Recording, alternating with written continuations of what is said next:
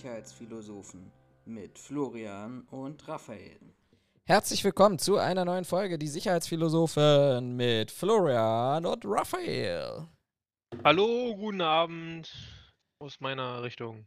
Aus deiner Richtung, mir gegenüber sitzt der, der wirklich bezaubernde und ähm, wirklich wertgeschätzte Raphael, den ich so sehr wertschätze, dass wir gerade eben nochmal geguckt haben, ähm, dass unsere letzte Podcast-Folge am 14. April aufgenommen wurde. Von daher, mehr Culpa, ich muss mich an dieser Stelle entschuldigen, viel unterwegs gewesen. Hätte das jetzt genauso gesagt wie in der vorherigen Aufnahme, bevor wir technische Probleme hatten. Du hast es halt einfach hinbekommen, mit Urlaub Geld zu verdienen. Das ist unfassbar, ne? Also, also ich war auch, ich war auch überrascht, als mir ständig gesagt hast, ja, oder ich gesehen habe, ich habe ja gesehen, du warst ja in Island. Korrekt. Dann warst du ja äh, vorher in Italien. Stimmt, Italien warst du ja auch noch, stimmt. Dann warst du ja jetzt nach Island, warst du ja auch noch mal in ähm, im Heidepark. Im Heidepark und dann warst du noch mal hier in, äh, im Ruhrpott in Dortmund, glaube ich, war das, ne? Äh, Im Batonev, das war tatsächlich aber äh, beruflich gewesen, weil ich eine ah, okay. wirklich sehr, sehr gute Qualifikation durchlaufen durfte, ähm, die mir sehr, sehr viel Spaß gemacht hat. Kommen wir vielleicht im Laufe unserer Folge auch nochmal dazu, darauf zu sprechen, ähm, weil ich glaube, das interessiert hier vielleicht auch den ein oder anderen. Ja, das ist, das ist tatsächlich recht entspannt, wenn man das so mit seiner Selbstständigkeit parallel macht.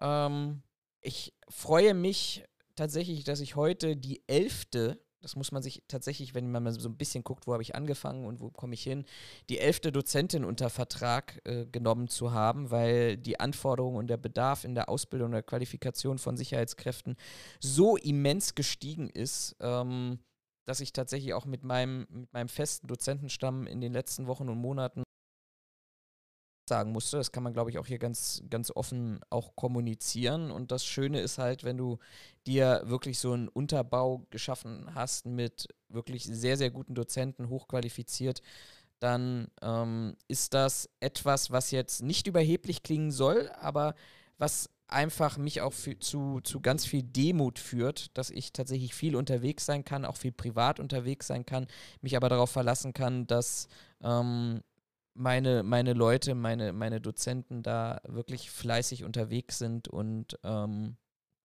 äh, einen, einen wunderbaren, ausgezeichneten Job machen. Von daher genieße ich das wirklich ähm, und äh, freue mich am Ende des Tages, mein Geld zählen zu können. Naja, man muss ja auch mal fairerweise sagen, also ich weiß jetzt nicht, ich finde nicht, dass das irgendwie überheblich klingt oder so, aber gibt ja jetzt, also ich bin zum Beispiel überhaupt gar kein Team, kein Typ für Selbstständigkeit. Mein Vater war selbstständiger Handwerker oder ist selbstständiger Handwerker. Ich habe halt gesehen, was das bei ihm halt bedeutet hat. Also der war halt ständig selbst, ja. um das mal so ganz doof auszudrücken. Das heißt, der hat halt, und ich weiß es von einem ehemaligen Klassenkameraden, der hat sich selbstständig gemacht in der IT-Branche. Und der sagt auch, der hat teilweise äh, Sonntag nachts um zwei oder drei Uhr kriegt er einen Anruf mit, ja, hey, ich brauche mal eine Webseite, kannst du mir das so und so basteln? So, das ist ja auch ein gewisses, in meinen Augen zumindest, ist ja ein gewisses Risiko, hängt ja auch dahinter, wenn man sich selbstständig macht. Also mit den, mit den Investitionen, die man da tätigen muss und äh, ob das klappt, dass man nicht insolvent geht, pipapo und dass man sich kümmern muss. Und ganz ehrlich, also wer das riskiert, hat meinen größten Respekt, weil ich würde mir das persönlich nicht zutrauen. Äh, und wer dann sagen kann, hey, ja, äh, ich habe mich die letzten Jahre angestrengt und ich habe als Ein-Mann-Unternehmen angefangen und inzwischen habe ich elf Dozenten unter Vertrag, weil ich sonst einfach die Aufträge nicht, nicht erfüllen kann und ich kann selbst mit meinen elf Dozenten nicht immer alle Aufträge, die man mir angedeihen lassen will, ähm, äh, abfangen, weil es immer noch zu wenig sind. Finde ich jetzt nicht, dass das überheblich klingt oder dass es arrogant klingt, sondern ich finde halt so ein Ding, wo man sagen muss, ja, Respekt, also mach's halt erstmal nach und dann können wir uns nochmal drüber unterhalten, wer jetzt arrogant und überheblich war. Ich will es auch gar nicht romantisieren, weil ich tatsächlich äh, so ein bisschen, was du auch gerade eben beschrieben hast, am Montag selber ähm, miterlebt hatte. Ich saß Montag früh um 8 beim, beim Geburtstagsfrühstück und da rief erst der Kunde und dann die Dozentin bei mir an, weil die beide irgendwie technische Probleme mit den Plattformen hatten. Ja, was letztendlich für mich bedeutete, dass ich eine ne Stunde dann trotzdem, ähm, dass ich mit Familie an, an Tisch saß und eigentlich ganz entspannt frühstücken wollte, mich äh, da beschäftigen musste, weil es eben am Ende des Tages auch niemand anders gibt als derjenige, der, der dann halt eben selbst und ständig ist. Ne? Also ich finde das auch immer total spannend. Das ist ja auch in vielen, auch in anderen Podcasts, die ich so mitbekomme, wird das alles so ein bisschen romantisiert. Aber am Ende des Tages ist eigentlich der schönste Tag der Selbstständigkeit den Tag, den ich heute habe, nämlich der 31.05. oder Monatsende, wo ich die Rechnung schreiben kann. Aber keine Frage, also ich will auch gar nicht meckern, weil da, da geht es mir auch echt viel zu gut ähm, in diesem Kontext. Aber ähm, viele haben wirklich ein sehr, sehr romantisches Bild davon. Aber am Ende des Tages heißt, ist es letztendlich ein, ein 24-Stunden-Job, ne? Ich glaube, viele unterschätzen, also ist ja wie bei auch bei den ganzen hier Influencern und YouTubern und, und Twitch-Streamern und wie sie alle heißen, ähm, wo halt viele Leute sehen, so ja, die sitzen halt den ganzen Tag vorm PC und spielen irgendwelche Sachen und denken sich, oh, geiler Beruf. Ja, Leute, was ihr aber im Hintergrund nicht seht, also die kriegen halt nicht einfach so eine Kooperation, sondern die müssen im Hintergrund müssen die schneiden. Die bleiben lang wach, um halt die ganze Zeit zu zocken sind nicht unbedingt immer im gesündesten, in gesündester Art und Weise unterwegs, einfach weil viel vor dem PC passiert. Die sitzen dann halt auch einfach mal acht, neun Stunden vor dem PC. Gerade ich weiß von hier von der Gruppe Pete's Meet, die das sind aktuell vier, nee, fünf Streamer, die haben halt am Anfang, die haben so in der Anfangszeit, die haben mehr oder weniger rund um die Uhr haben die gearbeitet. Also die haben, weiß ich nicht, den halben Tag haben die aufgenommen. Und als sie damals noch nicht das Team hatten, haben die dann alle fünf, beziehungsweise damals waren es noch sechs, äh, haben die dann äh, bis spät in die Nacht haben die geschnitten, gerendert, haben sie das Zeug hochgeladen oder einen Uploadplan erstellt. So, und die sagen halt auch, also stellt euch das halt nicht immer so vor mit, ja, ich sitze hier nur am PC und das kommt schon alles. Ihr seht ein fertiges Produkt, aber ihr würdet euch wundern, was halt alles an Arbeit dahinter steht. Also inzwischen haben die, glaube ich, die haben irgendwie eine ganze Armada an, an Cuttern, die halt ihre Videos schneiden und quasi herstellen, weil die das einfach zeitlich nicht mehr schaffen, weil der Workload einfach zu groß ist. Das übersehen halt viele. Das ist das ist halt unglaublich viel Arbeit, das ist unglaublich viele Entbehrung und alle denken sich halt so, ja klar, selbstständig mache ich auch, gar kein Ding. Ja, abwarten. Ja, bis also es dann soweit ist. ich, ich, kann, ich kann das gerade auch aus eigener Erfahrung auch erzählen. Ich habe mich jetzt tatsächlich in den letzten Wochen ähm, um die Optimierung meiner Homepage äh, gekümmert. Mhm. Ähm, mit SEO und Programm und Google Ranking. Ähm, und klar, es ist relativ einfach zu sagen, ich kaufe mir da was ein, aber wenn du dich wirklich mal damit beschäftigst, was will denn der Google-Algorithmus haben, sehen, fühlen, spüren, äh, dann ist das Wochen, wochenweise Arbeit, ne? Und dann, dann bist du auch wieder so an dem Punkt, wo du dann sagst, okay, das ist jetzt ein Thema, wo du dann vielleicht jetzt in, in Berlin und in Brandenburg mit den richtigen Suchbegriffen stehe ich halt auf Platz 1 nach den Anzeigen und nach Google Maps.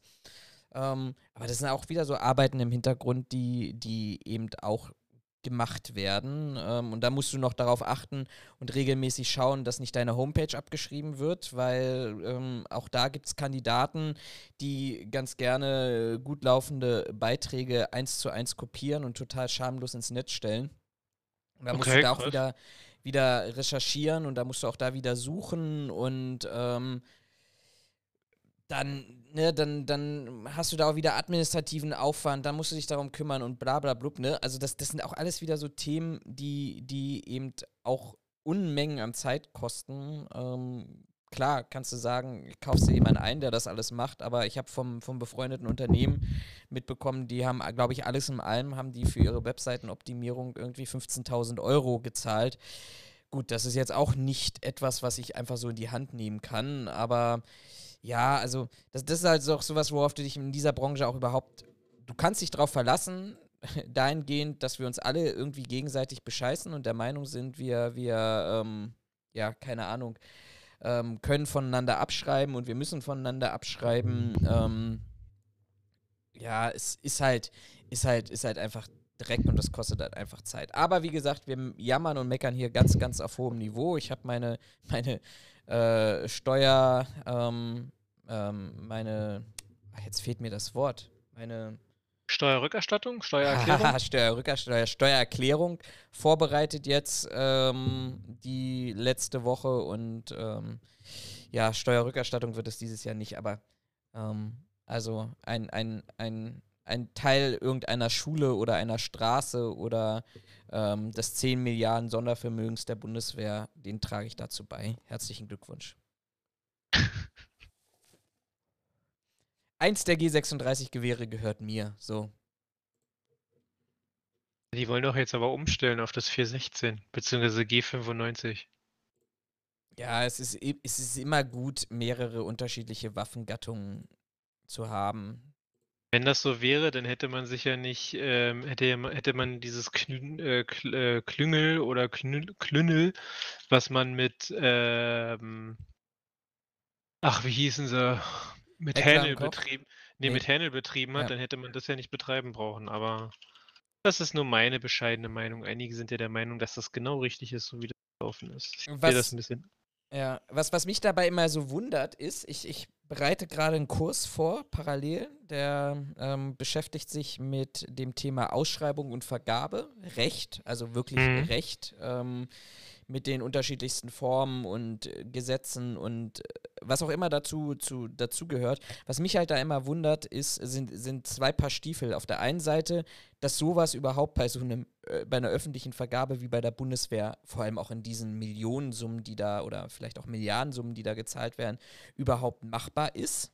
Ähm, und auf der anderen Seite äh, wundere ich mich immer wieder, dass, dass es ganz viele in der Sicherheitsbranche gibt, die einfach danach schreien, und sagen, äh, es ist nur, nur der, der günstigste wird genommen und äh, auf Qualität wird nicht geachtet, wo ich inzwischen auch mit der sehr, sehr intensiven Beschäftigung mit diesem Thema und mit Vergaberecht, ähm, vor allem bei öffentlichen Ausschreibungen, auch einfach der Meinung bin, der, der so etwas schreibt hat oder schreit, hat einfach gar keine Ahnung, weil ähm, ich das glaube ich, meine These, 80 Prozent der öffentlichen Ausschreibungen, die an die private Sicherheitsbranche gerichtet sind, sind einfach rechtlich angreifbar. Es tut nur einfach keiner, weil keiner davon Ahnung hat. Ich habe neulich in einem Podcast was gehört, wo jemand was angefangen hat mit, mit irgendwie Preiskalkulation zu, zu äh, erzählen, wo es dann darum ging, ähm, auch, auch, auch wirklich so, so richtig stümperhaft. Der hat sich dann ähm, die, die äh,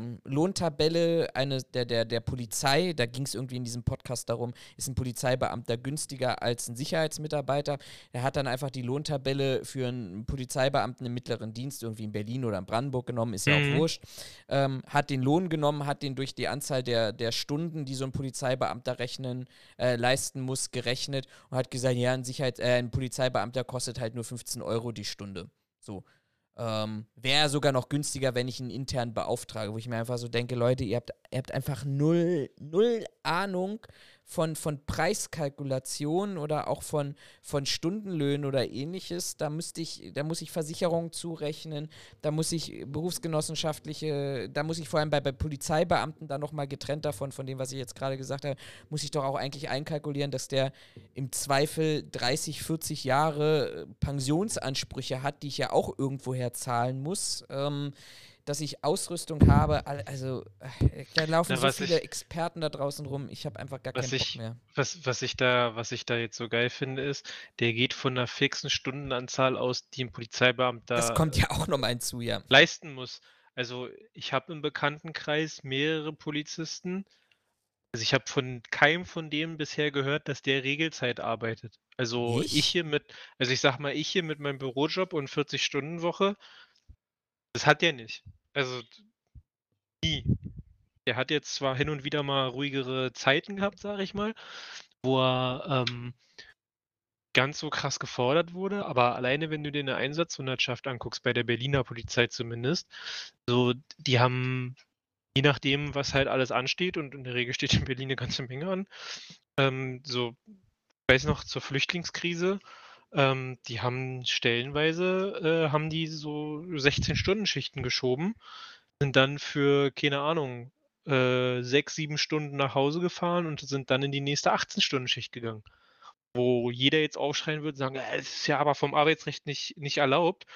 Ja, es sind aber halt Hoheitsträger und unter bestimmten Umständen kannst du da Arbeitszeitregelungen auch aussetzen für die. Und ich weiß, der hatte, als er aus der Einsatzhundertschaft oder in der Einsatzhundertschaft war, der hatte ein Stundenkontingent von Weiß ich nicht, ich glaube, der war bei 450 Überstunden oder sowas. Mhm. Und dann sagt jetzt, kommt jetzt gleich der Nächste an, der erzählt, ja, ja, ist ja gar kein Ding, so, dann lasse ich mir die auszahlen. Mhm. Erzähl es mal deiner Behörde, dass du dir 450 Überstunden auszahlen lassen willst. Die werden dir, einen, die werden dir einen Vogel zeigen und sagen, die lässt du dir bestimmt nicht auszahlen, weil machen wir nicht mit. Ja. Dann gehen wir ja arm, wenn das jeder macht. Von daher, sich jetzt hinzustellen, zu sagen, ja, ein Polizeibeamter, der kostet ja nur 15 Euro, ja, halte ich für schwierig.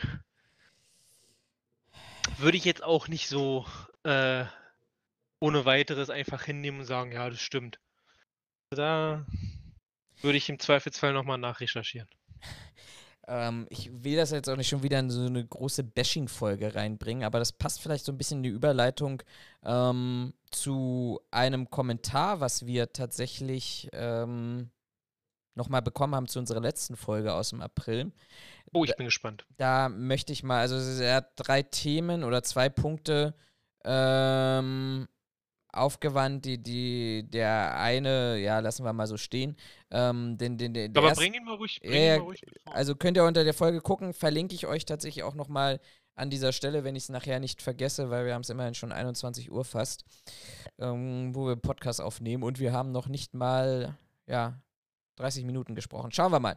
Ähm, wir hatten ja offensichtlich in unserer letzten Folge ähm, mehrere Themen angesprochen, wo es ja darum ging, Frauen in der Sicherheitsbranche. Da kommt auch tatsächlich nochmal das angesprochene Interview. Das werden wir aber höchstwahrscheinlich ähm, Ende Juni erst äh, umsetzen können, weil wie sollte es anders sein? Ich bin da nochmal zwei Wochen im Urlaub. Ähm, aber auch kurz, das. ein- kurz, kurz eingesteuert, ich hatte zu der Thema mit Frauen in Sicherheitsbranche beziehungsweise äh, sag mal Gleichgerechtigkeit für Frauen, hatte ich echt interessante Diskussionen noch im Nachgang an unsere Folge. Aber mach mal weiter. Dann kann ich es ganz kurz, dann kann ich es ganz kurz machen bei uns. Ähm, ähm, fangen wir ganz kurz mit dem Thema Ausrüstung an, wo wir auch drüber gesprochen haben. Ähm, und das passt jetzt auch ganz gerne in diesen Anschluss, ähm, äh, weil ich bin für eine vollständige Ausrüstung. Okay, die Mitarbeiter bestmöglich auszustatten, ist doch eine feine Sache. Und jetzt kommt der Satz, über den ich immer wieder stolpere. Und gerade auch in unserem Bereich, wir sind doch oft die Ersten am Ort des Geschehens. Also, da muss ich mal ganz ehrlich fragen, also was, also wir, wir reden ja hier offensichtlich über eine, über eine komplett unterschiedliche Folge oder Vorstellung äh, von, von Sicherheitsmitarbeitern.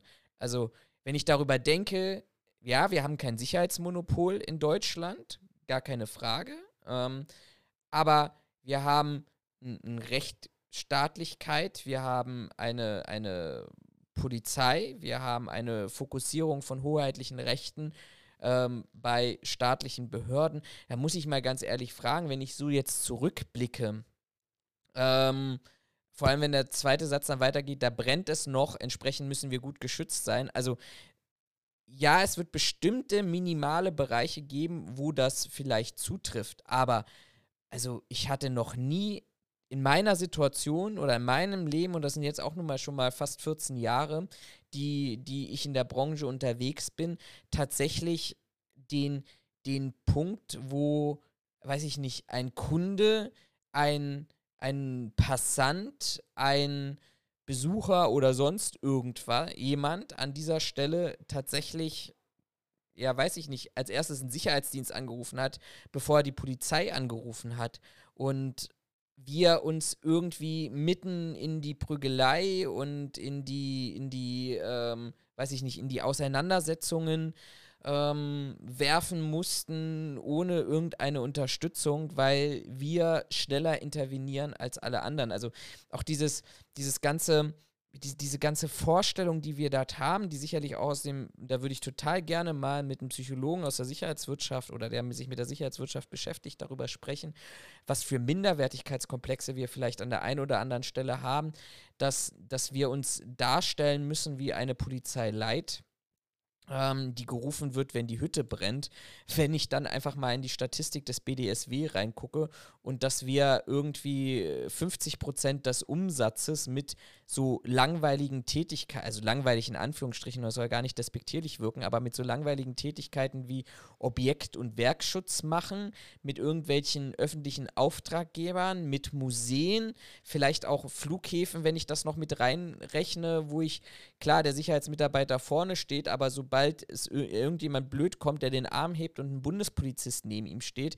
Also ich weiß nicht, ob wir irgendwie kleine Schwänze damit kompensieren müssen, dass wir uns dafür, dafür irgendwie, ja, ich weiß nicht, uns ständig einreden müssen, dass wir ultimativ wichtig und die Brandlöscher in jeder Situation sind. Oder ich habe eine völlig falsche Perspektive auf, auf die Branche und habe tatsächlich diese mega brutalen, krassen Einsätze überhaupt in meinem ganzen Leben noch nie gesehen oder mitbekommen. Ah, ich, also harte Worte von deiner Seite. Ich glaube, er meinte das tatsächlich ein bisschen anders. Nämlich, wenn du halt im Objektschutz bist oder auch im Veranstaltungsschutz, jetzt mal als zwei Beispiele, und da passiert was, hat er ja nicht ganz unrecht, dass wir an, in dem Fall die Ersten vor Ort sind. Je nachdem, was für, oder auch bei einem, gut, bei einem Revierdienst ist immer, immer die Frage der Zeit, aber ähm, gegebenenfalls hast du es beim Revierdienst ja auch, wenn eine EMA auslöst, ähm, die nicht bei der Polizei aufgeschaltet ist, dann bist du in der Regel als Revierfahrer, wenn der Täter jetzt nicht schon abgehauen ist, weil er sich gesagt hat, YOLO, das gebe ich mir nicht, ähm, dann bist du als Revierfahrer der Erste vor Ort. Gebe ich ihm jetzt grundsätzlich mal recht. Ähm, die Mitarbeiter, was die Ausrüstung angeht, bestmöglichst auszustatten, habe ich auch kein Problem mit. Das, was hier aber, also der Unterschied, der sich hier aber ergibt, ist, dass ich bei einer Ausrüstung von was anderem ausgehe als er. Ich bin nicht der Meinung, dass ein Sicherheitsdienst so wie du es ja auch gesagt hast, ich glaube nicht, dass wir wie eine zweite Polizei oder wie eine Bundeswehr auftreten müssen. Also ich bin auch nicht der Meinung, dass bei uns Sicherheitsdienste grundsätzlich eine Waffe haben müssen. Die brauchen kein Blaulicht. Ich denke auch nicht, dass die in all ihren Facetten, da gibt es auch Ausnahmen, eine schusssichere und eine stichsichere Weste brauchen. Und die müssen auch nicht auftreten, als wenn sie die neue Staatsmacht sind. Bin ich äh, auf deiner Seite und definitiv nicht auf seiner. Ähm, Frage, die sich mir an der Stelle immer stellt, ist, die Leute haben offensichtlich eine andere Auffassung davon, was ein Sicherheitsdienst ist, rein rechtlich, zu dem, was ein Sicherheitsdienst sein will oder einzelne Personen aus Sicherheitsdiensten. Weil ich sehe das ähnlich wie du. Du wirst in der ganzen Branche einige Leute oder vielleicht auch viele Leute haben, die das als Kompensation zu, ich habe es bei der Polizei oder beim Militär nicht geschafft, sehen und dann der Meinung sind, ich bin jetzt Sicherheit, jetzt bin ich der krasse Max. Und ich mir denke, nee, du bist jemand, du hast Jedermannsrechte und das Hausrecht im besten Fall und da hört deine Zuständigkeit auf. So, und ich glaube, das vertun sich viele. Also ein Sicherheitsdienst ist nicht die neue Polizei, die hier alle aufgreift, auch wenn das grundsätzlich ähm, äh, vielleicht in der Dienstanweisung steht weiß nicht, ob sie es geändert haben. Ich wage es zu bezweifeln, aber Paragraph 1 für jeden Sicherheitsmitarbeiter ist eigentlich die Eigensicherung. So, und eine Eigensicherung versagt mir eigentlich schon, dass ich, wenn ich, Beispiel Revierfahrer, EMA hat ausgelöst, offenstehende Tür, allein die Eigensicherung, wenn ich ganz alleine bin, versagt mir schon, dass ich da reingehe und gegebenenfalls einen Täter stelle, von dem ich nicht weiß, wie der ausgestattet ist. Also nur der Bereich Eigensicherung. Ich sichere mich immer als allererstes. Gibt mir schon gar keinen Handlungsansporn mehr, zu sagen, alles klar, die, also den nehme ich jetzt hoch, den mache ich jetzt rund wie ein Buslenkrad.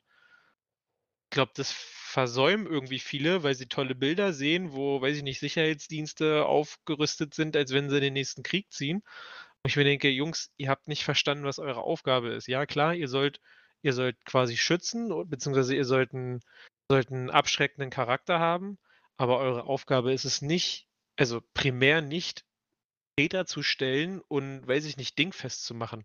Das obliegt zwar, äh, in liegt zwar in euren Rechten aufgrund der Jedermannsrechte, bin ich voll bei, aber, also, korrigier mich, aber also Eigensicherung hat halt Vorrang. Das heißt auch, wenn es da irgendwo brennt, rennst du da nicht drin, mhm. weil Eigensicherung. Und die Feuerwehr hat auch nichts davon, wenn sie drei Leute retten muss und einen, ich sag's mal so provokanten, dämlichen Sicherheitsmitarbeiter, weil der einen Heldenkomplex hatte und der Meinung war, er muss jetzt ins brennende Haus retten, um Leute zu retten. Und im besten Fall äh, kommt er da lebend raus mit einer Rauchvergiftung, im schlechtesten Fall zieht die Feuerwehr nachher ein abgebranntes Gerippe raus. Ich glaube, da verschätzen sich so ein paar Leute, was Sicherheitsdienst eigentlich bedeutet. Ich äh, muss dich da an dieser Stelle gar nicht korrigieren, weil du hast eigentlich das ausgedrückt mit netteren Worten, was ich zuvor etwas provokant ausgedrückt habe. Und falls sich irgendjemand auf den Schlips getreten fühlt, dann entschuldige ich mich an dieser Stelle. Aber es geht mir, es geht mir einfach, jetzt muss ich es nochmal so deutlich sagen, es geht mir einfach tierisch auf den Sack. Weil diejenigen, die so etwas fordern oder ihre Mitarbeiter so ausrüsten, die vergessen, ähm, drei wesentliche Aspekte. Ich fange mal an mit dem, was du auch gerade eben gesagt hast ähm, Interventionsdienst. Ich glaube, an diesem Beispiel ist das sehr gut machbar, weil jeder Interventionsdienst ähm, oder jeder Sicherheitsmitarbeiter hat in seiner Qualifikation oder sogar in seiner Weiterbildung, bei der GSSK zum Beispiel, ist das ein ganzes Modul, wo ich mich damit beschäftigen muss, nämlich das Thema auch Eigensicherung. Und das sprechen wir eigentlich auch in der Sachkundevorbereitung an, nämlich genau das, was du sagst, nämlich zu sagen, und das möchten nachher auch die Prüfer auch hören, sofern das in der Fragestellung rein, wie mache ich praktisch eine Intervention? Wie gehe ich durch? Und da gibt es genau diesen Ablauf, den du ja auch beschrieben hast. Da möchte, da, da lehre ich, da lehren wir alle hoffentlich, und der Prüfer will es nachher hören, dass ich, ich muss mich auf der Anfahrt zum Objekt mit Einbruchmeldeanlage oder ausgelöster Einbruchmeldeanlage schon vorbereiten ich muss mich innerlich darauf einstellen. Da gibt es dann auch so Themen, worüber man diskutieren kann, aber in der Theorie wird das zumindest so gelehrt und steht in jedem Lehrbuch drin. Ich parke mein Auto ähm, ohne Licht ein paar Meter vom Objekt. Ich bleibe erstmal drin sitzen. Ich beobachte das Objekt nähere mich dem Objekt, mache meine Meldung, mache erst eine Außenkontrolle, mache dann eine Innenkontrolle, wenn ich keine Feststellung habe. Aber mache ich bei einer Außenkontrolle die Feststellung, da ist ein Fenster offen, eingeschlagen oder ich sehe Taschenlampen oder sonst irgendwas da drin, hast du vollkommen recht, da rennt keiner rein. Also warum sollte das in anderen Situationen auch so sein? Der zweite Punkt ist, den ich noch mal, auch nochmal fachlich unterlegen möchte zu dieser Ausrüstung. Ähm, da ist auch ein fachlich-rechtlicher Fehler drin. Wenn ich mir die DGUV-Vorschrift 23 anschaue, dann sagt diese Vorschrift sehr eindeutig, jeder Sicherheitsunternehmer muss eine individuelle Gefährdungsbeurteilung für das entsprechende Objekt machen, wo der Sicherheitsmitarbeiter zum Einsatz kommt und davon ableitend technisch, organisatorische und personelle Maßnahmen treffen.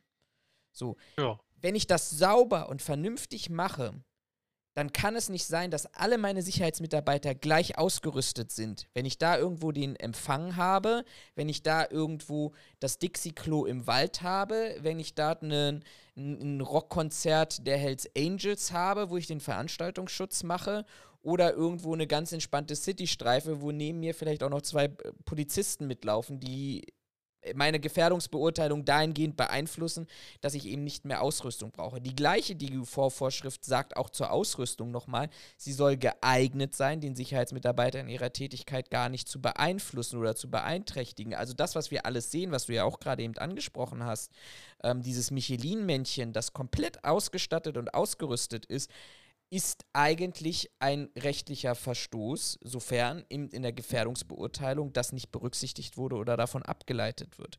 Und der dritte Punkt, den ich da sehe und den würde ich von allen Punkten, alles andere kriege ich noch irgendwie verargumentiert, dass das sinnvoll ist oder machbar ist oder sonst irgendwas.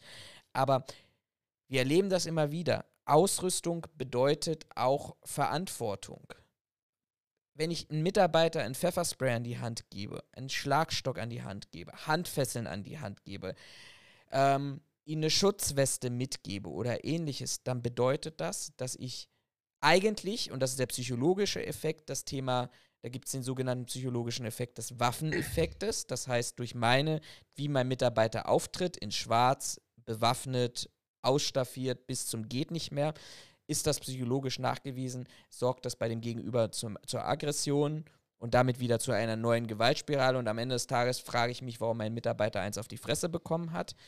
Aber gleichzeitig im Umkehrschluss und vielleicht auch das nochmal viel, viel wichtiger als der zuvor genannte Effekt, ist ja die Thematik, ey, wir reden, wir statten Leute aus mit Ausrüstungsgegenständen, die wir sonst vielleicht beim Ordnungsamt finden, den wir bei Polizeibehörden finden, mal von der Schusswaffe mal ein bisschen in Klammern. Aber auch da gibt es ja viele Helden, die der Meinung sind, sie müssen bewaffneten Personenschutz machen. Aber am Ende des Tages, ey, wir haben da Leute, die eine, eine Prüfung abgelegt haben, wo sie Multiple-Choice-Test 50 Prozent erreichen mussten und in der, in der mündlichen Prüfung sich noch nicht ganz doof anstellen mussten und ein bisschen vorneweg mal das Sachkundebuch durchgelesen haben. Und denen sagen wir, pass mal auf, und das kriegst du jetzt alles an die Hand und vielleicht wirst du auch einmal im Jahr 16 oder 24 Stunden trainiert. Vielleicht, wenn du Glück hast, 40 Stunden. Und dann wundern wir uns, dass wir regelmäßig, und das ist ja auch gar nicht so lange Zeit her, ähm, uns wieder irgendwelche Beiträge lesen, wie in Bochum beispielsweise, dass nach einer Veranstaltung ähm, ein, ein Gast verstorben ist, weil mutmaßlich so die Obduktion er erstickt ist, weil ihm Handfesseln angelegt wurde und ähm, dann der Sicherheitsmitarbeiter nicht darauf geachtet hat, vielleicht auch gar nicht trainiert wurde. Und ich will das gar nicht relativieren, aber können wir ihm überhaupt eine Mitverantwortung an dieser Stelle geben? In Klammern Fragezeichen. Rechtlich ja. Ähm, ethisch, moralisch würde ich sagen, weiß ich nicht. Aber weil er den äh, lagebedingten Erstickungstod nicht berücksichtigt hat und ihm laut Obduktionsbericht und meinem Kenntnisstand ähm, dann praktisch auf dem Brustkorb so stark gedrückt wurde mit Handfesseln oder Kabelbindern waren das, glaube ich, sogar auf dem Rücken, dass dieser Mensch verstorben ist, einfach erstickt ist. So, und Leuten, die, die entweder 40 Stunden Unterrichtung hinter sich haben oder eine Sachkundeprüfung abgelegt haben, denen wollen wir das alles mitgeben. Ich weiß es nicht. Ganz, ganz, ganz schwieriges Thema, finde ich. Ja, wie gesagt, also ich sehe das wie, wie du. Ich finde, man überschätzt da so ein bisschen seine Kompetenzen. Ähm, weil ich würde jetzt einen Sicherheitsmitarbeiter, egal wie der ausgerüstet ist, auch mit einem Polizisten ver vergleichen. Also Polizisten haben halt nochmal eine ganz andere Ausbildung, körperlich deutlich anspruchsvoller ist, großen Teil aber auch darauf ausgelegt ist, die Ausrüstung, die sie dabei haben, dass sie gewohnt sind, sich in dieser zu bewegen, deswegen auch körperlich anspruchsvoller, dass sie aber auch gewohnt sind, die ähm, vernünftig einzusetzen und auch geschult sind, die einzusetzen. Ähm, wie du halt sagst, es geht halt eine Verantwortung von jeder Ausrüstung, die ich dabei habe, äh, aus. Und ich finde auch dieses ganze martialische Auftreten, klar, das schüchtert ein. Wenn du den falschen Typen vor dir hast, dann schüchtert das nicht ein, sondern dann provoziert es. Und allein dieser Gedanke geht ja vollkommen an dem eigentlichen Grundgedanken von dem Sicherheitsdienst vorbei, nämlich dass du deeskalierend auftreten sollst. Wie willst du denn das machen, wenn du so eine fette Weste anhast? Ja. Also, ich habe jetzt bisher noch nicht viele Leute erlebt, die, weiß ich nicht, komplett hoch aufgerüstet angekommen sind und ich mir gedacht habe, oh ja, also das ist ja schon krass äh, deeskalierendes Auftreten. Äh, ich habe mich jetzt sofort beruhigt, wo der hier steht. Ja, vor allem auch also, das, was du sagst, gerade mit äh, Thema Einschüchterung. Also ich, auch, auch da verweise ich jeden, der der Meinung ist, ähm, dass das eine geile Aktion ist, auch wieder auf die Grundlagen in der Sachkundevorbereitung. Also Kommunikation muss auf Augenhöhe erfolgen. Und auch wenn ich jemanden mit jemandem kommuniziere, den ich einschüchtere, ist das keine Kommunikation auf Augenhöhe. Ähm, folglich auch keine gleichberechtigte Kommunikation, folglich kann ich auch keine Deeskalation ähm, erreichen. Und ob ich mit Einschüchterung arbeiten soll, ich weiß nicht. Das, ich sehe das. Äh, ein, anderes, ein anderes, finde ich, gutes Beispiel. Ja, inzwischen auch schon ein, zwei Stück von. Ähm, wo der Sicherheitsdienst äh, auch entsprechend mit der Ausrüstung ausgestattet ist. Hier die überfallenen Geldwerttransporte in Berlin. Ja. Jetzt zum Beispiel Kudam. Also ich habe jetzt die Bilder nicht mehr genau, äh, noch, nicht genau im Kopf, aber ich bin der Meinung, ja, die Täter waren mehrere, ich glaube, es waren vier oder fünf Leute, hatten aber keine Kalaschnikow bei. Also hätte ich jetzt behauptet, das waren ja ausgeglichene Verhältnisse. Eventuell war der Sicherheitsdienst ein bisschen besser, weil der hatte im besten Fall noch eine Schutzweste an. So, aber was die Schusswaffen angeht, waren die ja mehr oder weniger, ich sag mal, gleich auf. Also ich habe bisher noch keinen Geldwerttransport gesehen, der wegen dem Geld angefangen hat, um sich zu schießen. Und ich finde es auch gut, dass die nicht um sich schießen, weil die Gefährdung einfach zu groß ist. Aber an alle, die der Meinung sind, wir müssen martialisch auftreten und wir müssen hier irgendwie den Bad Boy und den, den Kopf raushängen lassen, erklärt mir doch mal, warum schießen die denn nicht? Schießen die jetzt wirklich nur, weil sie überrumpelt werden und äh, nie damit gerechnet haben? Dann sage ich, ja, okay, dann seid ihr scheiße ausgebildet, weil ihr hättet ja eure Umgebung sichern können. Ist jetzt ein. Nee, jetzt aber relativ, ich weiß, wo, ich weiß, worauf du. Ja, ja, aber für, für, die, für die Zuhörer, das ist jetzt relativ Provokantes sozusagen und ich glaube auch nicht, dass einer von den von denen, die an diesen Überfällen, ähm, die da quasi dran oder, äh, überfallen worden sind, dass die was falsch gemacht haben. Ganz im Gegenteil. Nur man muss sich halt die Frage stellen, auch im Geldwerttransport, macht es Sinn, mich für eine Summe Geld mein Leben in Gefahr zu bringen, wenn das Geld, das da gerade geraubt wird, sowieso versichert ist? Also, meine Aufgabe ist es ja, quasi einen Spontantäter aufzuhalten und das tue ich. Das tue ich damit, dass ich eine 'ne Handfeuerwaffe bei habe. Das tue ich damit, dass ich zu zweit unterwegs bin und das tue ich auch damit, dass ich eine Schutzweste trage. Und was eindeutig erkennbar ist, wenn du dich mit mir anlegen willst, habe ich per se eigentlich die besseren Karten. Ich glaube trotzdem nicht, selbst wenn ich mit dem Messer auf so jemanden zugehe, dass der seine Knifte zieht und mich über 'n Haufen ballert. Weil ich nicht glaube, dass die Leute sich das zutrauen. Halte ich aber auch grundsätzlich nicht für verkehrt. Die soll abschrecken. Spontantäter. Okay, jeder, der so 'n Ding aber plant und die ausnehmen will, so wie jetzt Kudamm zum Beispiel, der kriegt es hin. Warum soll ich auch mein Leben riskieren, wenn das Geld doch versichert ist? Also, das Geld kriegt doch der Laden so oder so zurück.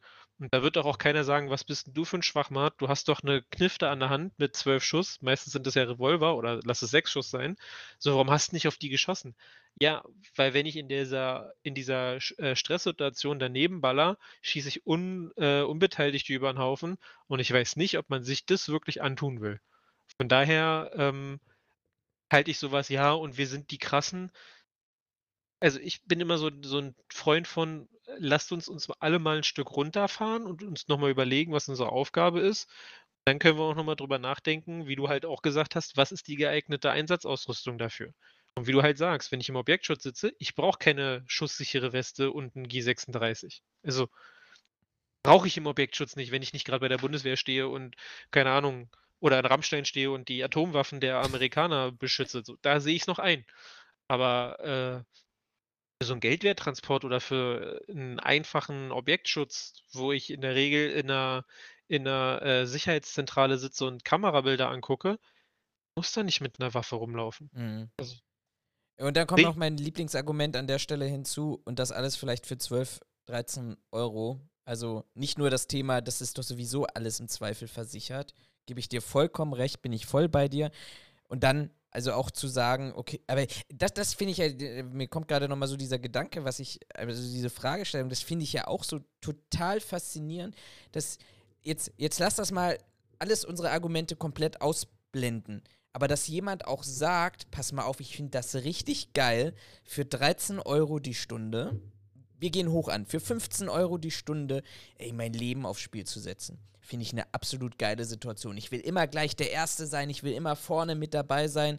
Also, dass dass jemand offensichtlich etwas zu kompensieren hat oder, und jetzt formuliere ich's mal nett und freundlich, so idealistisch in seinem Job unterwegs ist, dass er sagt: „Ja, das Geld ist mir völlig unwohl äh, ist mir völlig egal, aber Hauptsache, ich habe für Sicherheit sort äh, ge gesorgt.“ Und wenn die Welt wirklich so brutal und so schlimm ist, wie wie wie sie dann immer dargestellt wird in der Argumentation, auch davon ableitend, was wir denn dann alles dafür bräuchten und machen müssten, ähm, dann finde ich das total toll, wenn jemand sagt: „Das mache ich alles für 13 € die Stunde.“ Ja, ich ich habe noch 2 Beispiele.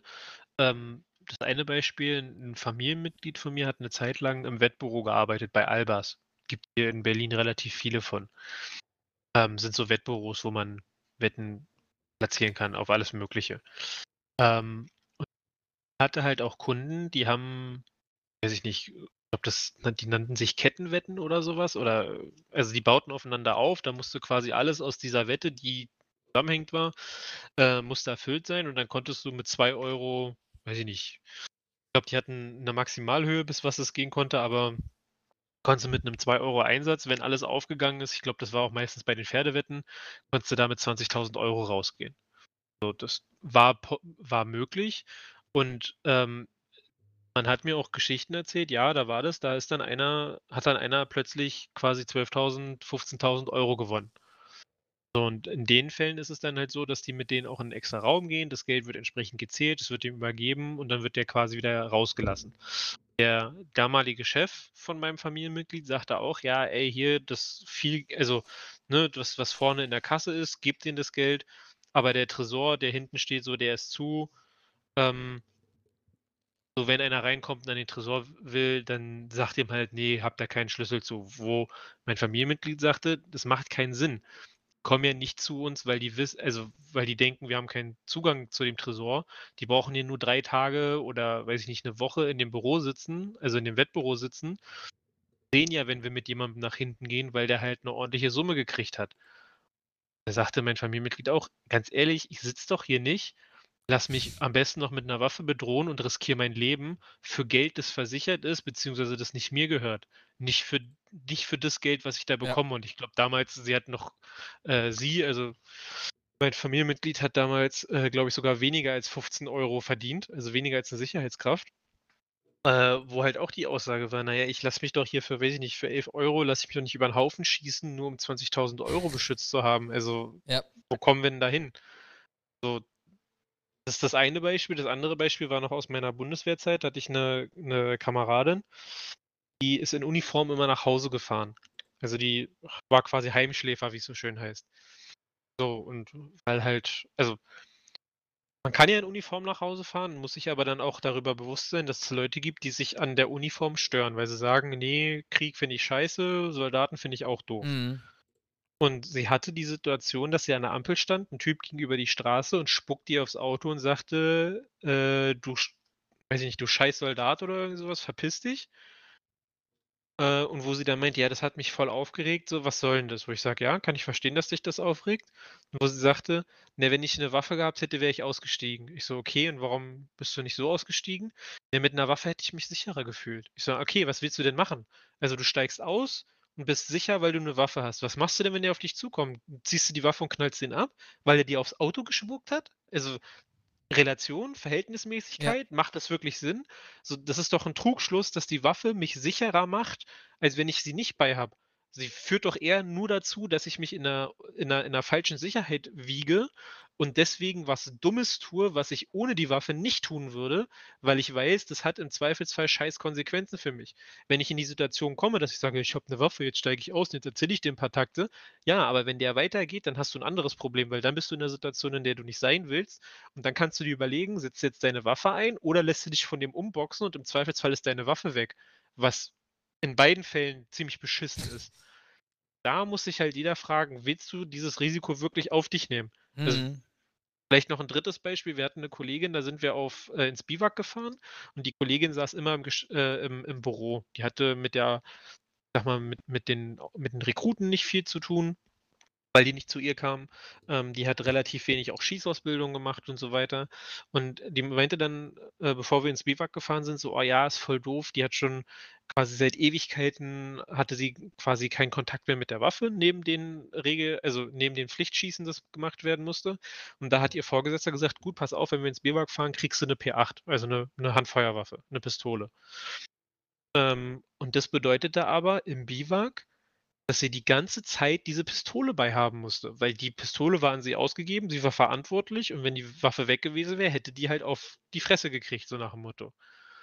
War ich glaube, Biwak haben wir 7 Tage gemacht oder 10 Tage oder so was. Ja. Die kam nach dem 3. oder 4. Tag an und meinte so: „Ey, ganz ehrlich, diese Waffe geht mir auf 'n Sack.“ Wo ich meinte: „Warum? Du wolltest sie doch haben.“ „Ja, aber das ist total anstrengend. Du musst die Waffe immer bei dir haben. Du musst zusehen, dass keiner an die Waffe rankommt. Also, auch wenn du schläfst, musst du ja irgendwas machen, dass die Waffe quasi nicht einfach dir weggenommen werden kann.“ Mhm. Meinte: „Das ist halt so 'ne Verantwortung. Ich schlafe kaum richtig, weil ich halt immer mit einem quasi mit einer Seite bin ich halt wach, damit ich auf diese Waffe aufpasse. Das ist halt so 'ne unglaubliche Verantwortung. Ne, das macht keinen Spaß. Wenn ich könnte, würde ich sie direkt abgeben.“ Ist das jetzt wirklich geil, immer 'ne Waffe bei zu haben? Muss jeder für sich selbst entscheiden, aber da jeder, der sich halt vernünftig Gedanken darum macht, wird dann irgendwann zu dem Schluss kommen, das ist halt 'ne unglaubliche Verantwortung und ich glaube, das ist bei Polizisten auch so, auch wenn die vielleicht, ähm, ich sage mal, äh, ähm, eher daran gewöhnt sind, 'ne Waffe bei zu bei sich zu tragen. Aber auch da, Schusswaffengebrauch in Deutschland ist ja jetzt nicht wie in den Staaten: „Ja, ich habe da mal 'n Schwarzen über 'n Haufen geballert und da habe ich noch 'n Reh tot gemacht, dann habe ich da noch 2 Weiße erschossen.“ Schusswaffengebrauch in Deutschland ist ja von Seiten der Polizei jetzt nicht täglich Brot. Und ich finde das auch gut, weil ich auch glaube, dass einige Polizisten sagen: „Na, wenn's“ also, auch weil das die Ausbildung hergibt: „Ich möchte die Waffe nicht einsetzen, weil das ist 'ne große Verantwortung, das hat auch Konsequenzen und das ist auch richtig so.“ glaube, viele unterschätzen das, weil sie das selber noch nie so erfahren haben. Ja, ich glaube, das ist, das hat viel auch mit was mit dem, ja, ich glaube, ein bisschen auch so mit Männlichkeitsgefühl oder Vorstellung zu tun. Ähm, ich meine, jetzt, jetzt, jetzt, können wir ein bisschen Küchenpsychologie betreiben. Ich meine, warum, oh ja. warum, warum sind auch Western heute immer noch so faszinierend? Weil, ja, der, der Cowboy auf seinem Pferd mit seiner Waffe am Holster, der coole Typ, der sich nichts sagen lässt, der, der durch die Prärie rettet, einsam in der Nacht unterwegs ist. Ich glaube, total, also total spannend gerade, ähm, finde ich mich gerade selber, ich hoffe unsere Zuschauer auch, aber ich glaube, da gibt es sehr, sehr viele Analogien dazu. So, wenn ich alleine nachts unterwegs bin und für Sicherheit sorge, dann fühle ich mich vielleicht so ein bisschen, ja, wie der, der Lonesome Ranger, der durch die Steppe reitet und äh, auf der Suche nach den, den Bösen ist, in Klammern, das, was man so aus der Sicherheitsbranche hört, würde ich immer sagen, wir sind die Bösen und wir müssen gar nicht äh, äh, sollten mal von den Guten gesucht werden. Aber sei es drum. Also ich glaube, das hat, hat vieles damit zu tun. Und ein zweiter Punkt, den du nur in dem Nebensatz gesagt hast, der aber, glaube ich, genauso immens wichtig ist wie ähm, alle, alle anderen Punkte, die wir vorneweg gesagt haben. Ich kann mir so eine Waffe auch wegnehmen lassen. Ich kenne ein Beispiel, ich, ich, ein, zwei Jahre her, vielleicht auch drei Jahre her vor der Corona-Pandemie oder zu Beginn der Corona-Pandemie gewesen äh, Doppelstreife im öffentlichen Bereich unterwegs, trifft in einem oder öffentlich, semi-öffentlichen Hausrechtsbereich ähm, auf eine schlafende, obdachlose Person, versucht die zu wecken. Ähm, die Person fühlt sich angegriffen, reagiert, Ausnahmezustand, keine Ahnung, lassen wir es mal so stehen, greift ihn doch den männlichen Sicherheitsmitarbeiter direkt und unvermittelt an. Die Kollegin dann daneben und auch der kannst du keinen Vorwurf machen, weil wir allesamt nicht wissen würden, wie wir in so einer Situation reagieren. Totale Schockstarre, ist total überfordert mit der Situation.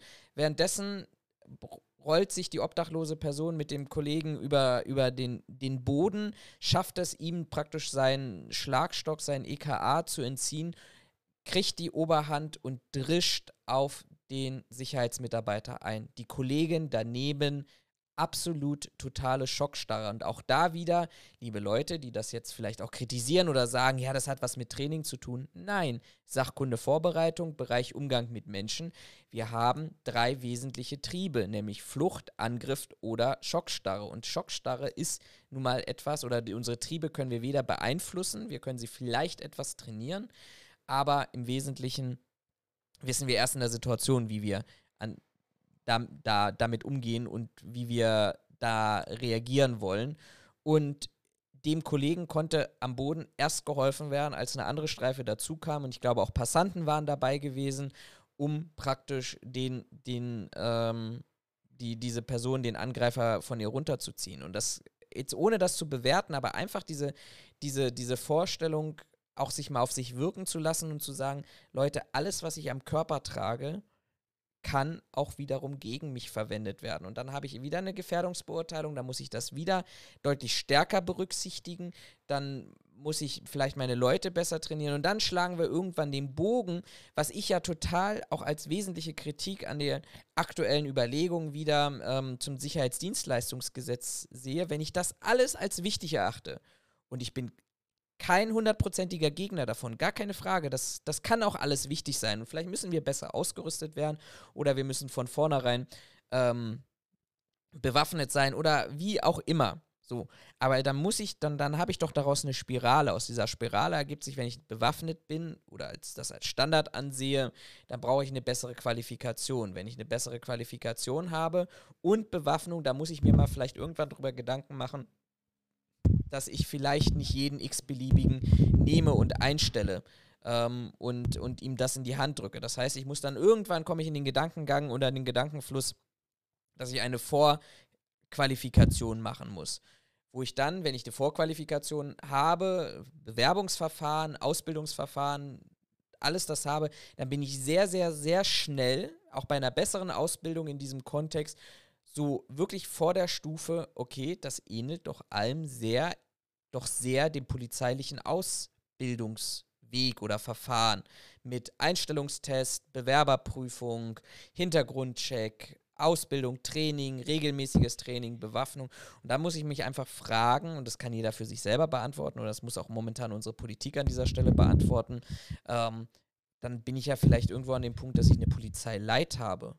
Müssen wir uns das wirklich leisten? Brauchen wir das? Oder sagen wir dann nicht vielleicht eher, wir qualifizieren oder wir, wir vergrößern unseren Polizeiapparat und sorgen dafür, dass die Sicherheit im öffentlichen Raum doch eher bei der Polizei auch stärker fokussiert wird und wir gehen wieder back to the roots, nämlich das, wofür eigentlich ursprünglich mal ähm, der Paragraph 34a geschaffen wurde, nämlich für denjenigen, der ein kleines bisschen mehr Sicherheit haben will, als er von staatlicher Seite bekommt. Also ich bin dafür, rüste die Polizei auf, weil Polizist kostet ja eh nur 15 Euro die Stunde, ist ja billig. Also wo ist das Problem, die aufzurüsten? Äh, ich würde noch einen Kompromissvorschlag machen für alle, die der Meinung sind, nee, ich brauche trotzdem eine Waffe und ich bin der absolute Typ vor dem Herrn. Ähm, wenn ihr alle so krass seid, also ich gehe jetzt nicht davon aus, dass das bei all unseren Zuschauern so ist. Ne, ist jetzt, bei jedem zweiten. Genau, ist nur jeder zweite. Aber ähm, wenn ihr der Meinung seid, dass ähm, dass es quasi auf, nicht, auf, euch nicht zutrifft und ihr trotzdem der Meinung seid, ja, Waffe und Verantwortung, alles gar kein Ding. Ähm, sofern ihr in Berlin wohnt, wohnt lege ich euch äh, ans Herz, dann registriert euch doch mal beim Cutretter. Das ist ein, eine App bzw. ein Projekt von der Berliner Feuerwehr. Ähm, und da geht es darum, dass die quasi freiwillige Helfer suchen, die ähm, besonders in Fällen von ähm, Herzinfarkt oder Herzstillstand ähm, freiwillige Leute über die Leitstelle, wenn sie in der Nähe sind, mitalarmieren, ähm, damit die im besten Fall, sollte der Rettungswagen einfach länger brauchen, ähm, quasi die Reanimation starten können, um das Zeitfenster zwischen ähm, Herzstillstand und begonnener Reanimation so kurz wie möglich zu halten, damit die Schäden bei der bei dem, bei dem Patienten so gering wie möglich ausfallen. Denn ich habe mich jetzt gestern, vorgestern dazu eingelesen. Ich glaube, aktuell gibt es in äh, gibt es in irgendwer macht bei dir gerade richtig Stress. Ähm, in Berlin gibt es aktuell, glaube ich, neun, glaub, zwischen 9.000 und 10.000 ähm, Freiwillige, die dieses Cut-Retter-Projekt, wo die sich registriert haben. Ähm, wenn ihr alle der Meinung seid, dass ihr so krass die Verantwortung und alles gar kein Ding und kriegt ihr alles hin, meldet euch da mal an. Und wenn ihr dann Einsatz bekommt, dass ihr eine Person, ähm, eine reanimationspflichtige Person in eurer Umgebung habt, das ist in der Regel, ich glaube, max 500 bis 1000 Meter von euch entfernt, dann rennt da mal hin und dann macht da mal eine vernünftige Wiederbelebung, eine vernünftige Reanimation mit Herzdruckmassage und so weiter, bis die Rettungskräfte kommen. Wenn ihr das hinkriegt, ohne zu zögern, dann bin ich ein Stück weiter, komme ich einen Schritt auf euch zu und sage, okay, jetzt könnte man theoretisch nochmal über eine Waffe oder über krasse Aus, äh, Dienstausrüstung äh, sprechen. Ich sage ganz ehrlich, ich mache in der Regel alle zwei Jahre meine, meine Ersthelfer-Ausbildung ähm, und ich bin bei diesen ganzen Kursen in der Regel immer der Erste, der an der Puppe sitzt und die Reanimation da vor Ort macht. Bekomme, weil ich das halt durch den Sanitätsdienst bei der Bundeswehr, durch regelmäßige Rettungsschwimmerkurse ähm, und halt durch die Erste-Hilfe-Kurse, weil ich das in Anführungszeichen recht regelmäßig mache, bekomme ich von den Leuten, von den Ausbildern häufig gesagt, sie machen das echt gut. Und ich sage euch ganz ehrlich, also ich, wenn ich nicht, wenn ich nicht muss, würde ich mir nicht unbedingt zutrauen, dass ich bei einer Person, die da vor mir liegt und von der ich weiß, dass sie reanimationspflichtig ist, ich traue mir nicht 100% zu, dass ich das vernünftig hinkriege, geschweige denn, dass ich mich das einfach traue. Wenn ihr Leute seid, die sagt, ja, alles kein Ding, meldet euch bei Cardretter an und wenn ihr drei, vier äh, von diesen Einsätzen durch habt, können wir uns nochmal unterhalten. Kurze Ergänzung, weil ich das mich tatsächlich äh, selber da mal kurz einlesen wollte. Ähm, Teile von Brandenburg nehmen daran auch teil. Ähm, inzwischen. Ah, okay. Die Lausitz, äh, Brandenburg an der Havel, Eberswalde, Uckermark, Branim und Oberhavel. Also okay, das wusste ich nicht. Berlin und Teile von Brandenburg auch. Und 500 Meter sind das tatsächlich ähm, ähm, im Umkreis, die drei Personen, die alarmiert werden, in der Hoffnung, dass sich dort jemand ähm, meldet und in weniger dicht besiedelten Gebieten ist es tatsächlich 1000 Meter. Das nur so als Ergänzung. Gut, möchtest du zu deinem Feedback ähm, kurz was sagen zum Thema Frauen in der Sicherheitsbranche und die Diskussion, die du in deinem Umkreis dazu was hattest? Ähm, naja, wir hatten weniger eine Diskussion, also der, die Diskussion drehte sich weniger darum, ähm, Frauen in der Sicherheit, sondern es drehte sich mehr so um das Thema ja äh, Frau-Männer-Vergleich und äh, Gleichberechtigung. Ähm, unter anderem auch mein Beispiel, wo ich ja gesagt habe, na hier, warum, warum ist es in der Polizei ähm, denn okay, wenn die, wenn die Frau grundsätzlich kleiner ist als der Mann? Warum, wobei wir das noch draufschieben können, ja, Frauen werden halt nicht so groß wie Männer, okay, gehe ich mit. Ähm, und dann halt die, aber die Diskussion ja losging mit, okay, warum müssen Männer denn schneller laufen? Warum müssen sie mehr äh, schwerer heben als die Frauen, wenn es gleichberechtigt ist? Da sagte mir mein Gegenüber, als wir die Diskussion nochmal aufgenommen haben, ja, bin ich bei dir, finde ich eigentlich auch nicht richtig. Sagte aber, vielleicht ist es halt so ausgelegt, dass die Frauen das Minimum machen müssen, was du machen musst, um diesen Beruf ergreifen zu können. Und die Männer, weil sie, sag jetzt mal, evolutionär ein wenig bevorteilt sind, im Durchschnitt, ne, immer von Durchschnittsleuten ausgehend, ähm, deswegen müssen die halt nochmal ein bisschen was oben drauf packen. Wo ich sage, okay, Argumentation kann ich folgen, aber dann stelle ich mich hin und sage, ja, aber dann ist es ja nicht mehr, ist es ja keine Gleichberechtigung mehr, sondern dann wird ja der Mann benachteiligt. Dann weil der Mann muss ja mehr machen, obwohl er das Minimum ja auch schaffen würde. Und dann wäre es ja eigentlich nur gerecht und gleich. War so einer der Punkte, der quasi bei unserer Diskussion rauskam. Ähm, ich habe tatsächlich zu dem Thema mit Frauen gesprochen. Ähm, und klingt zwar komisch, aber die Frauen waren in der Regel immer der gleichen Meinung wie ich mit, ja, sie verstehen das auch nicht und sie sehen das wie ich, dass es in Ausnahmesituationen, wie ich es ja gesagt hatte, von Vorteil sein kann, wenn man Mann ist oder wenn man groß ist oder wenn man halt entsprechend gebaut ist. Weil mein Beispiel, das ich ja angeführt hatte, wenn da irgend so ein Typ ist, der keinen Bock auf Regeln hat und auf keinen Bock auf Reden hat, sondern der dich einfach umklatschen will, dann hilft es dir nicht, wenn du 1,60 groß bist und einfach nicht die notwendige Statur oder die, die, äh, die, die notwendige körperliche Kraft hast, um den einzufangen. Und ich persönlich sehe das immer bei mir und meiner Freundin, die ist 1,70 nicht groß, ich glaube 50 Kilo schwer, so ungefähr. Wenn ich die, wenn ich die halt so mal ein bisschen ärgere, wenn wir irgendwo unterwegs sind und die versucht mich nur zu schubsen, schubst sich selbst weg. Einfach weil sie nicht die körperliche Voraussetzung mitbringt, um mich zu schubsen. Und hier reden wir nur von einem einfachen Schubsen.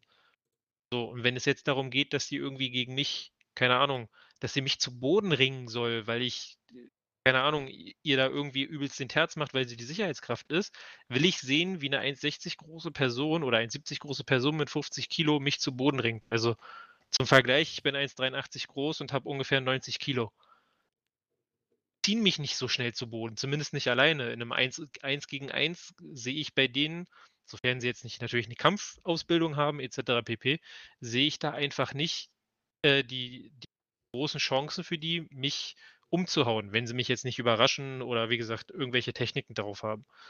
Da das aber ja in der, äh, in der Sicherheitsbranche nicht geschult wird, zumindest nicht, wenn du die Sachkunde machst, bin ich nach wie vor der Meinung, und wie gesagt, die Leute, mit denen ich gesprochen habe, sahen das ähnlich, dass äh, das zwar schön ist, dass Frauen dabei sind und dass sie auch deeskalierende Wirkung haben, aber dass man halt trotzdem nicht unterschätzen sollte, dass, blöd das klingt, im Durchschnitt Frauen das schwächere Geschlecht sind ohne da jetzt irgendwen diskriminieren zu wollen. Aber auch da komme ich dann wirklich ja wieder auch an den Punkt, was ich vorhin gesagt habe, die DGUV-Vorschrift ist dein Freund. Ähm, weil letztendlich, die regelt das doch auch. Also genau ja, da finde ich, find ich genau äh, wieder diese Aspekte, auch wieder, die du gerade eben gesagt hast, nämlich ähm, ich muss halt mir den Einsatz, den bewussten Einsatz ganz genau anschauen. Ich muss mir gucken, wo, wen kann ich, wer ist wofür geeignet. Und ich glaube, an dieser Stelle, Gleichberechtigung hat vielleicht auch ihre, ihre, ihre Grenzen bis zum gewissen Maße. Aber. Ja, wie gesagt, ne, also ich bin nicht der Meinung, dass Frauen nicht in den Sicherheitsbereich gehören oder auch nicht zur Polizei oder zur Feuerwehr. Ganz im Gegenteil. Also äh, halte ich auch für gut. Und wir hatten das ja auch letzte Mal, ähm, dass Frauen, warum auch immer, aber grundsätzlich deeskalierender wirken als Männer. Und auch das hat seine Berechtigung und es ist auch gut, dass wir Frauen in der Sicherheitsbranche haben. Nur wir müssen uns halt darüber im Klaren sein, bin ich zumindest der Meinung, wir müssen da ähm, einfach mal nicht mit einer rosaroten Brille rangehen und uns das alles beschönigen, sondern wir müssen da mal ganz faktisch rangehen. In manchen Situationen, ne, wie gesagt, immer unter dem, unter dem Blickwinkel Durchschnittsperson, in manchen Situationen ist es von Vorteil oder besser, männliche Sicherheitskräfte mit dabei zu haben und im Zweifelsfall, wenn Deeskalation und Reden nicht hilft, die agieren zu lassen, weil unter Umständen die Frau an ihre Grenzen gerät. Das ist nach wie vor meine Meinung dazu. Ich hatte ja vorhin angedeutet, dass wir auch dazu nochmal einen Kommentar hatten ähm, oder den, den, den, die Fortsetzung des Kommentars hatten. Ähm, der Kommentator schreibt, ich finde es gut, dass es keine Erhebung über das Geschlecht geht.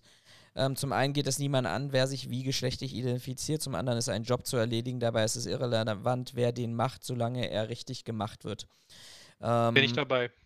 Ja, grundsätzlich auch, aber das ist der gleiche Kommentator, der vorhin zu der Ausrüstung was geschrieben hat. Und da bin ich dann wieder an dem Punkt, ich glaube, da sehe ich einen gewissen Widerspruch auch wieder da drin. Weil ich einfach der Meinung bin, pass mal auf, also auf der einen Seite sagst du, es ist alles mega super gefährlich und wir sind eigentlich permanent nur mit Gewalt und mit Brutalität und mit Übergriffen konfrontiert. Und dann sagst du, oder sagt der Kommentator, aber eigentlich ist es egal, wer es macht. Der schließt für mich einige Faktoren aus. Also wir werden, wir werden ja auch darüber sprechen mit, mit der weiblichen Führungskraft dann Ende Juni, vielleicht Anfang Juli, darüber, welche Erfahrungen sie bisher gemacht hat. Es gibt auch bestimmtes Klientel, das lässt sich beispielsweise von einer Frau nicht sagen. Dann gibt es aber vielleicht auch bestimmte Einsätze, wo Frauen deutlich deutlich geeigneter sind. Und bei der Polizei würde ich immer erstmal sagen, grundsätzlich so dieses Thema häusliche Gewalt. Aber ich kann mir auch sehr gut vorstellen, wenn es in einer, in einer Diskothek oder bei einer Veranstaltung zu einem sexuellen Übergriff gegen eine Frau gekommen ist, ähm, dann spielt das Geschlecht sehr wohl auch wieder eine Rolle, rein psychologisch, weil ich weiß nicht, ob ich dann mit dem Sicherheitsmitarbeiter, der natürlich in der gleichen Ausfor Anforderung wie in der Ausrüstung zweimal zwei Meter ist, komplett schwarz gekleidet ist, bewaffnet bis an die Zähne oder ausgerüstet bis an die Zähne, ob dann eine Frau, die gerade mass einen massivsten Eingriff in die körperliche Unversehrtheit und der sexuellen Selbstbestimmung erlebt hat, ob sie sich gerne mit diesem Menschen unterhalten möchte zu dem, was passiert ist, oder trösten lassen oder überhaupt in, in, in der Nähe haben möchte. Ne?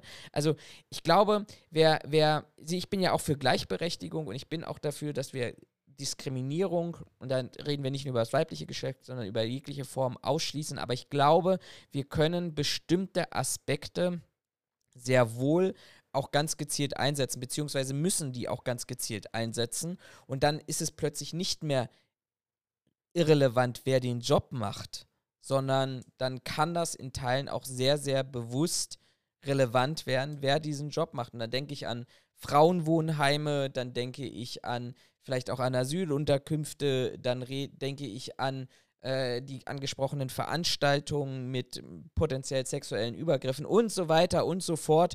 Also all diese Aspekte, ähm, wo ich sage, die Ausrüstung spielt eine ganz elementare Rolle, nämlich ob sie da ist oder weniger, ob sie nicht da ist in der Deeskalation und gleichzeitig eben auch tatsächlich das Geschlecht. Und zum anderen finde ich es ganz spannend, dass der Kommentator hier nicht darauf eingeht, ähm, dass es ja zu allen anderen Punkten Erhebungen gibt. Also warum wenn ich so auf Gleichberechtigung aus bin, warum finde ich das dann plötzlich legitim, dass ich aufschlüssele die Altersstruktur in der Sicherheitsbranche?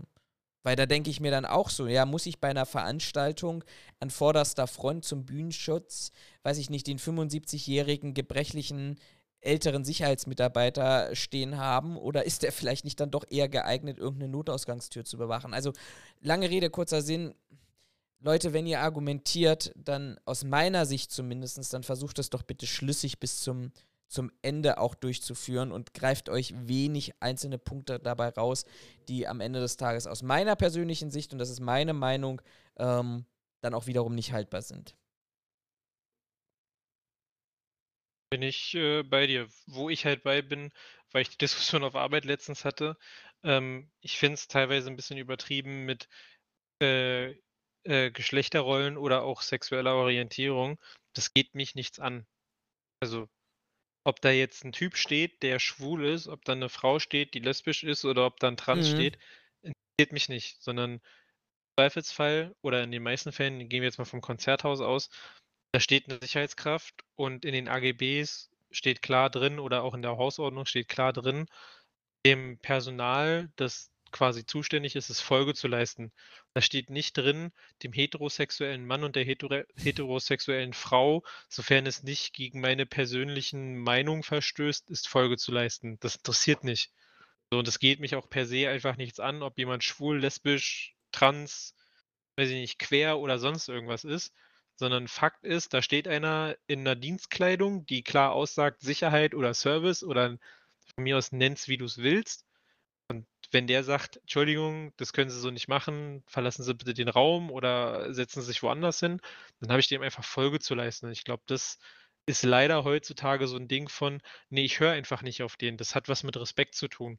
Mhm. Das bin ich der Meinung, verstehen heutzutage leider viele Leute nicht mehr. Dass es nicht darum geht, dass der dich umboxen kann und dass du dich dir mit dem harten Kampf lieferst, sondern es einfach darum geht, du akzeptierst Regeln.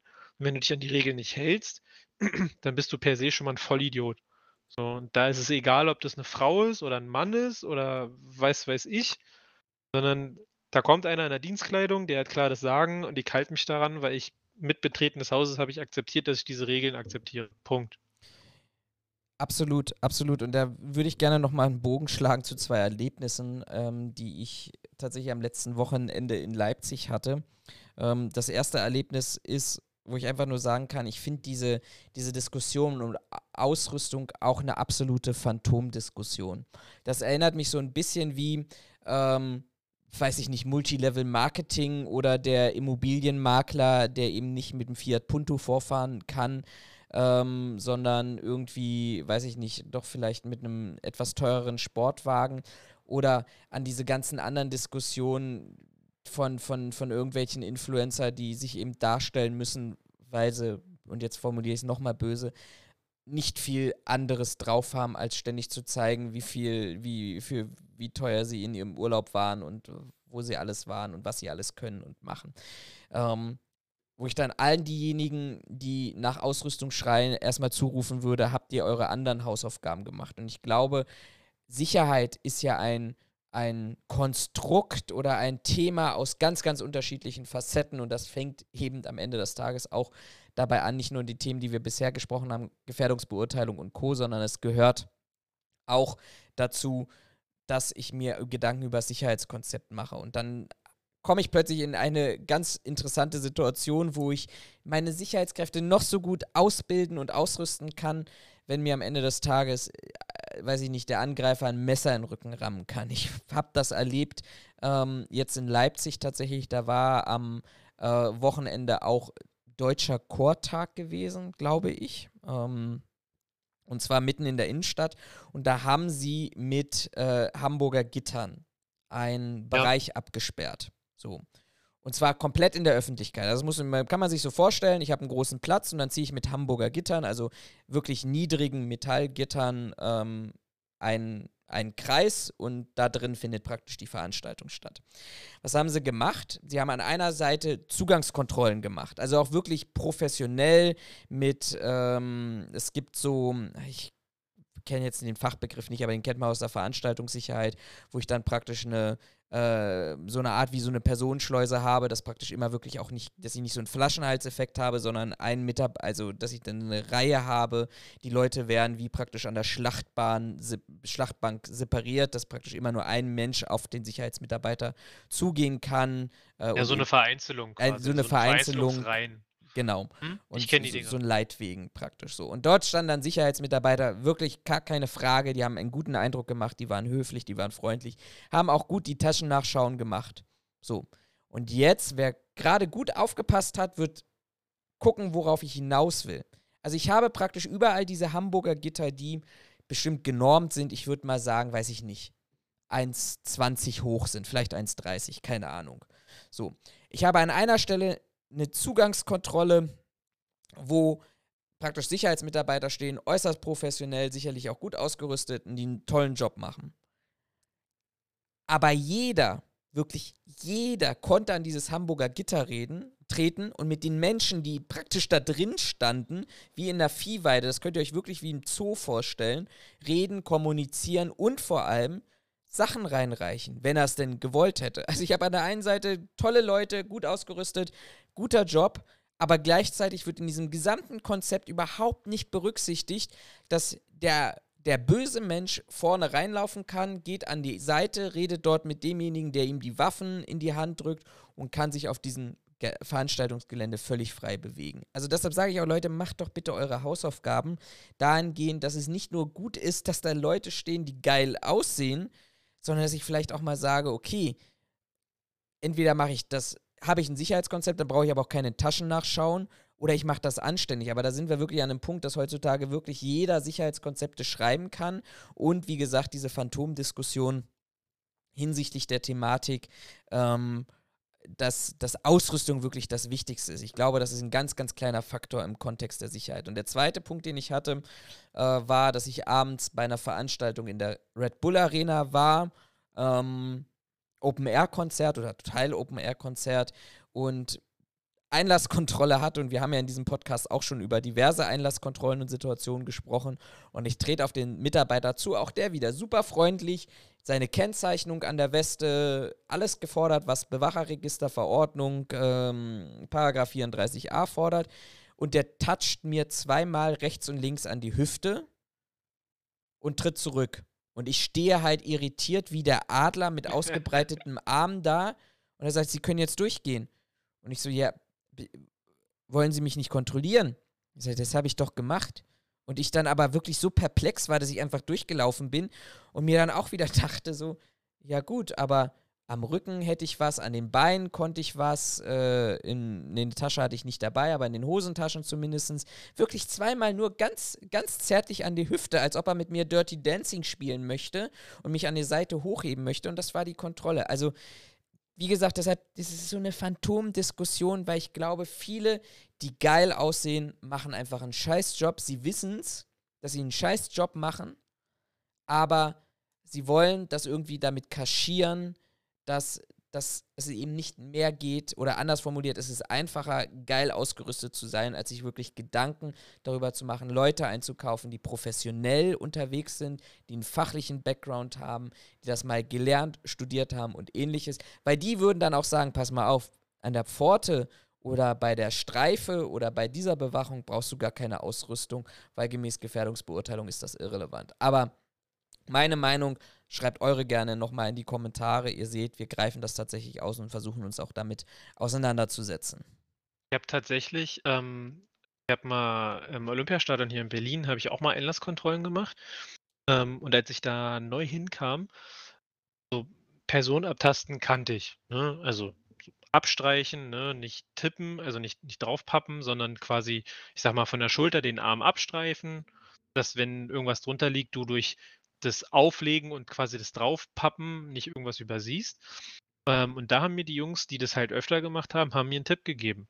Die meinten, hier, wenn du dich ähm, zu den Beinen runterbeugst, dann macht es Sinn, dass du einen Arm oder den, den Unterarm quasi gegen die Brust von der Person legst. Ich denke, hä, seid ihr doof, das ist ja quasi voll unfreundlich. Meine ich so, okay, warum machten ihr das?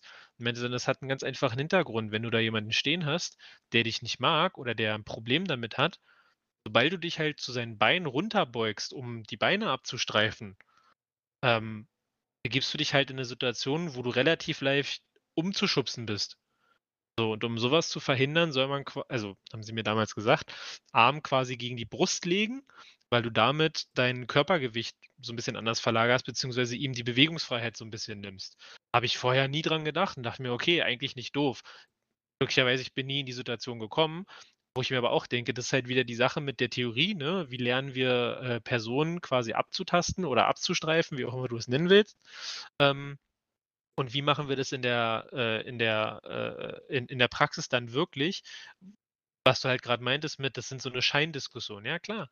Ich kann das theoretisch voll geil drauf haben, heißt ja aber nicht, dass es in der Praxis so auch funktioniert oder auch sinnvoll ist. Mhm. Das fand ich damals tatsächlich so ein bisschen beeindruckend, sag ich mal. Ich, ich, will, ich will auch noch mal ganz kurz zum Schluss ähm, weil ich tatsächlich dann auch nicht mehr irgendwie andere Anmerkungen oder Argumente habe. Ähm, aber ich will zum Schluss nochmal was auch klarstellen. Natürlich sind wir, haben wir Positionen und Funktionen und Themen, wo ich wirklich auch sage, okay, das ist in einem bestimmten, ich nenne es mal Gefährdungsbereich, wo ich mir wirklich Gedanken darüber mache, dass ich mit dem RSG ausstatte, dass ich sie vielleicht auch mit dem EKA ausstatte, etc., etc. Ähm, alles gar keine Frage. Also auch das brauchen wir. Definitiv brauchen wir das an bestimmten Positionen. Mein ja, meine Botschaft an dieser Stelle ist einfach, Leute, fordert das nicht grundsätzlich, weil das zeigt einfach, wie unprofessionell ihr unterwegs seid, sondern schaut euch das wirklich ganz, ganz, ganz konkret an und haltet euch vor allem an die rechtlichen Anforderungen, weil die habe ich alle und die sind ganz klar definiert, was und wo und wie ich eigentlich zu diesem Schluss komme. Wie du halt gesagt hast, ne, situations- bzw.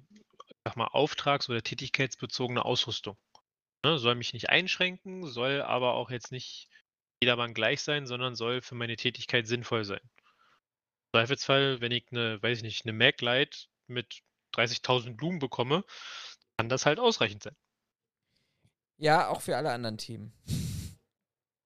Ja, ja, ne, immer, wie du halt sagtest, ne, fordert das nicht blindlings, weil das ist unprofessionell. Guckt euch an, worum es geht.